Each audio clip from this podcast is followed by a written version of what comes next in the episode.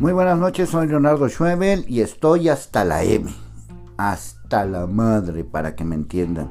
Bueno, pues en este mm, podcast, en esta nueva manera de empezar a tener una comunicación directa con ustedes, la idea es comentar varias cositas relacionadas obviamente con los temas que nos importan y que estamos comentando todos. Así que voy a empezar con este tema de Lady, no, Lady no, Lord Café Lord Café. ¿Se acuerdan de Lord Café? Bueno, pues este personaje nefasto, todos vimos este famoso video donde pues golpea el auto de una mujer, le tira el café, le dice de groserías y se le pone al brinco. Durante pues prácticamente toda la vida de uno como periodista, lo único que pues por lo menos lo que yo estoy buscando desde hace muchos años es cambiar el mundo. Y sí creo que se puede cambiar el mundo pues con un reportaje se puede cambiar el mundo con una buena nota, se puede cambiar el mundo con una crítica, con un análisis, con una denuncia. Y lo que hizo esta mujer de nombre Sofía fue cambiar el mundo. Nos dio una lección de entereza, de valentía. No cualquiera se hubiera atrevido pues a grabar a este energúmeno maldito que bajo las circunstancias en las que se presentó todo este caso, pudo haberla golpeado o haber hecho algo peor. Hay dos o tres asuntos que me interesa comentar de este tema y se los quiero compartir. Eh, número uno es, ¿qué hubiera pasado si en vez de ser un dueño o gerente o, o como se llame, director de este restaurante famoso de La Gorda, hubiera sido un mesero. Hubiera sido un mesero. Sí, un mesero del mismo restaurante. Nada más que en lugar de dueño, gerente, director o nieto de no sé quién, en lugar de todo eso hubiera sido el mesero, un mesero más. Estoy seguro que si hubiera sido mesero, lo hubieran metido al bote inmediatamente. Pero ya sabes que aquí la justicia, mesero, cocinero, lo que sea, no el encargado, pues. Lo que quiero decir es que en México la justicia se hace según el dinero que tengas, según el compromiso que tengas, según la palanca que tengas. Por eso es importante que a final de cuentas eh, esta persona, eh, la agredida, la víctima, no se rajó, denunció, hizo lo que tenía que hacer. Hubo mucha presión de parte de todos los medios, incluyéndome a mí con mis diferentes redes sociales. Yo tengo todas, estoy en todas las redes sociales, ahí te espero. Estoy en Pueblo Informado en YouTube, estoy en YouTube como Leonardo Schwebel, estoy en Twitter como Leo Schwebel, estoy en el Facebook como Pueblo Informado, estoy en el Facebook como Leonardo Schweben en una fanpage y en una página normal donde tengo una comunicación directa con ustedes, pues estoy en Leo Schweber. Así que bueno, total, estoy en todas las redes. Y ahí pues hice varios comentarios relacionados con este energúmeno a quien llamé, em, ¿cómo le puse? Ya ni me acuerdo cómo le puse. Un este bueno, un maldito energúmeno que le puse por ahí un apodo. Total que se le conoce como Lord Café. Pero mm, este maldito, lo único que eh, pues demostró es que se sintió tan soberbio, tan prepotente, tan sácale punta, que pensó que no le iba a pasar nada. Subestimó el poder de las redes, subestimó el poder de esta joven que insistió, denunció, hizo lo que tenía que hacer. La presión de los medios, incluyéndome, fue tal, sobre todo en las redes sociales, que la maldita autoridad ya no tuvo otra cosa que hacer. Y esto que tuvo que hacer, pues es, es pues, eh, actuar como debía haber actuado desde el primer día y no esperarse tanto tiempo.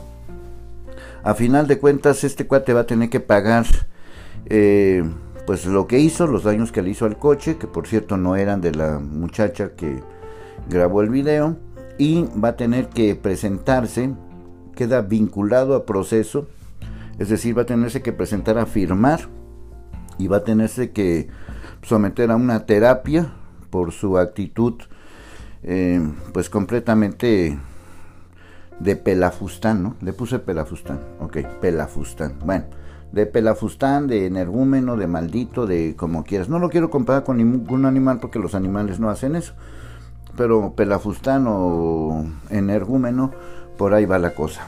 Es muy importante que entendamos, es muy importante, ojo, muy importante que entendamos que esto no debió haberse quedado nada más por encimita.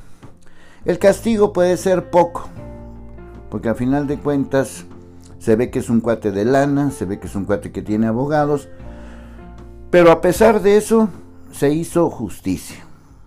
A pesar de que pues esta joven tenía todas las de perder, demostró que podemos darle en la torre a estos malditos Ricardos con palancas hijos de los tales por cuales que se sienten soberbios, que se sienten tocados, que se sienten las papas fritas abritas del momento. Así que esa es la lección. Estoy seguro que este maldito ya nunca más en la vida se le va a poner al brinco a una mujer. Pero también estoy seguro que las mujeres con esto encontraron un pequeño alivio, un mini, mini alivio. Quiero recordar que en Jalisco, Jalisco, las mujeres no son atendidas. Me, pues, me consta los sufrimientos que hay por ser mujer, que son robadas, robados sus vehículos. Eh, según los seguros, el 70% de los robos de vehículos son a mujeres. Yo pregunté hoy al Instituto a un instituto de disque estadísticas que hay en Jalisco, si tenían la estadística de cuántos vehículos roban a mujeres y cuántos vehículos roban a hombres, y total que no me dijeron nada. Me contestaron que no sabían. Lo que sí sabían es que Jalisco está en tercer lugar nacional en número de robos por cada 100.000 habitantes, que es el indicador principal. Yo quiero decirte que las probabilidades de que llegue un maldito del grupo organizado, del crimen organizado y te haga algo, son mínimas comparadas con que llegue un maldito y te robe. Te robe tu casa, te robe tu vehículo, te robe tu cartera, te robe tu celular, te robe tu sueldo, te robe tu dignidad, te robe tu persona. Te secuestre, te viole y te haga cosas feas. Son mínimas las probabilidades de que te toque un grupo organizado y son máximas las probabilidades de que te toque un maldito de estos, que te roba. No hay, la fiscalía y todo eso de Jalisco está completamente rebasado. Tenemos un gobernador completamente inútil en Jalisco, Enrique Alfaro. Y si a esto le sumamos la impunidad, pues la verdad es que uno ya no tiene ni siquiera ganas de denunciar. Por eso aplaudo que Sofía, que es el nombre de la víctima o es el nombre que dieron, eh, no haya desistido, haya insistido. Por eso aplaudo que todos los medios que participamos en esta denuncia, sin conocer y sin deber nada, eh, hicimos viral todo este tema a nivel nacional y hasta internacional y logramos tantita justicia. Yo no esperaba que lo metieran al bote, pero sí esperaba que le dieran una sanción ejemplar. Y la verdad es que es una sanción ejemplar. Porque ya eh, de alguna manera uno se siente, eh, pues, pues de que nos hicieron caso por primera vez en mucho tiempo. Así que por mi parte estoy conforme. No sé, en el caso de Sofía habría que preguntarle a ella si ella está conforme. Y me alegra de que valió la pena que todos dijimos que estamos hasta la M. Hasta la madre, para que me entiendas.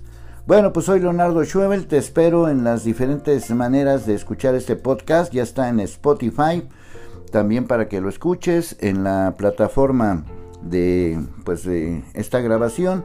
Así que te espero, comenta. Te voy a dejar un WhatsApp para que te pongas en contacto conmigo por cualquier comentario 33 13 83 71 53. Soy Leonardo Schwebel y estoy hasta la madre. Hasta la madre, para que me entiendas.